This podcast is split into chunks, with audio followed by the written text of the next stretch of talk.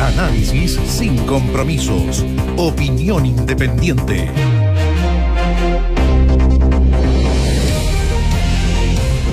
Estábamos los auditores hablando ahí de... Sí, de seguridad. Y, y, este mediodía los auditores nos ayudaron muchísimo reportándonos de inmediato este asalto ocurrido en pleno centro de Santiago. Un una joyería. Una joyería, hombres armados. Simplemente para volver a reiterar algunas cosas. En primer lugar, las armas con que se están cometiendo estos delitos. Uno llevaba un fusil, decía uno de los auditores.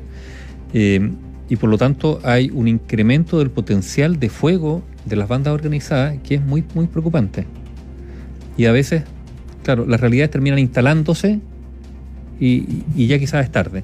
Se habla de, se habla, perdón, Nivaldo, de hechos aislados, pero si uno hace un catastro antes de entrar al tema más profundo, el estado de arte, tenemos asaltos muy bien planificados, como fue hoy día, con dos vehículos de alta gama, que son vehículos más rápidos, seguros para los delincuentes, para poder eh, alejarse del lugar.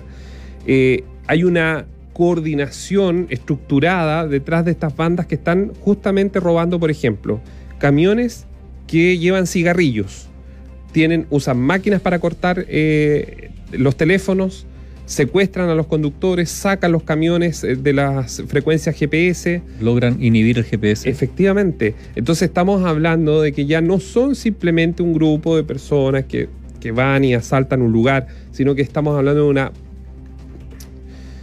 casi profesionalización de cómo se hace la estructura del delito completa, o sea, desde el punto de vista de las armas, de, la, de arrancar, los vehículos. El desafío es muy grande y es muy grande para las policías, evidentemente. Para el Ministerio Público también, porque es su responsabilidad aportar pruebas eventualmente para condenarlo. Pero yo quiero hablar que también es un desafío muy grande para la política. ¿En qué sentido para la política? En más de una ocasión hemos escuchado el, el discurso que yo creo que es atendible respecto a cómo el tema de la seguridad y la delincuencia se puede convertir en un abono para determinadas campañas. Vale decir, el uso populista del fenómeno de la delincuencia, que es un fenómeno que padece mucha gente. Entonces, muchas veces lo que ocurre con la política es que termina trivializando los temas, frivolizándolo, porque le sirven para la campaña y después eso lo amuñan y lo tiran al tarro basurero, ¿no es cierto? Y esto requiere de políticas públicas de largo aliento. Hay estudios interesantes que se han hecho. Vamos a reiterar aquí algunos conceptos sobre el fenómeno del crimen organizado, el fenómeno también de algunos sectores, no de poblaciones, de algunos nichos en poblaciones donde viven familias que se han dedicado a esto.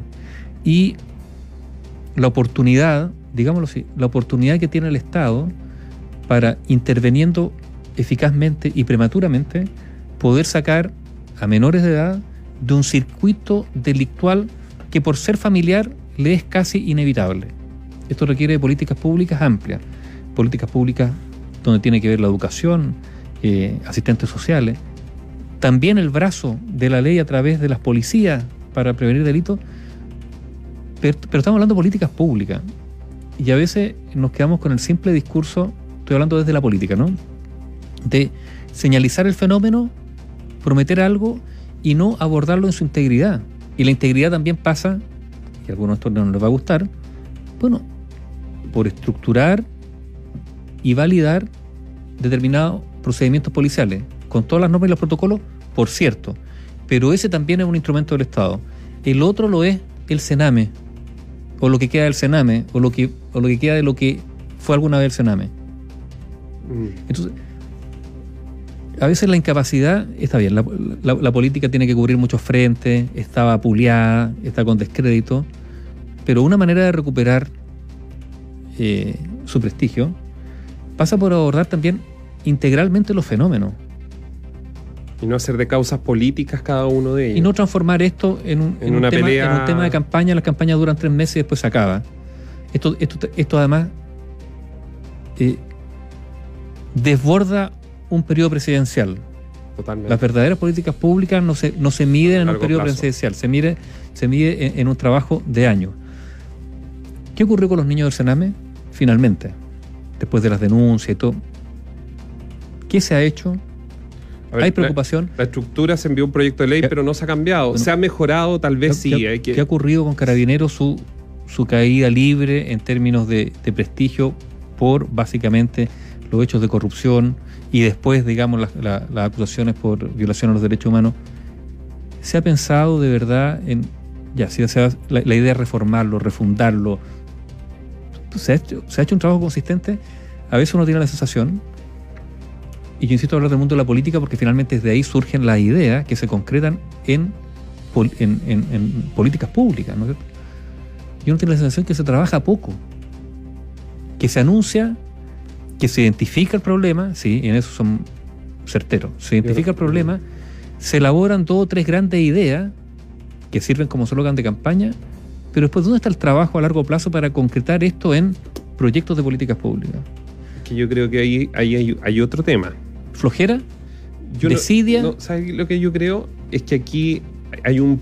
El Estado está, está también tomado por cierto engranaje de funcionamiento, y los que trabajan en el aparato público lo saben, eh, que va desde arriba, desde los gabinetes con los amiguismos, hasta los últimos peldaños de abajo, donde se instalan también operadores, y esos lo saben, y todos lo saben, quienes trabajan puertas adentro en el Estado, que yo creo que mientras no haya una modernización global de este paquete completo, eliminando cierta grasitud que tiene el Estado, y me van a disculpar y seguramente más de alguno eh, no va a estar de acuerdo, pero modernizando, haciéndolo mucho más liviano, se van a poder hacer cambios estructurales respecto a ciertas cosas, porque lo que tú mencionas, esto de que no tengamos las máquinas funcionando, que no tengamos este sistema que carabineros tenían literal en la palma de su mano para poder chequear tu identidad, ver si tienes COVID, si tienes algún lío con la justicia, si tu auto corresponde o un auto robado. Es impensado que tengamos un retroceso en años, en 5 o 6 años al sistema la antigua en carabineros. Pero ¿por qué pasa eso? ¿Por qué si hubo, hubo carabineros que también hicieron la alerta de que esto podía llegar a pasar?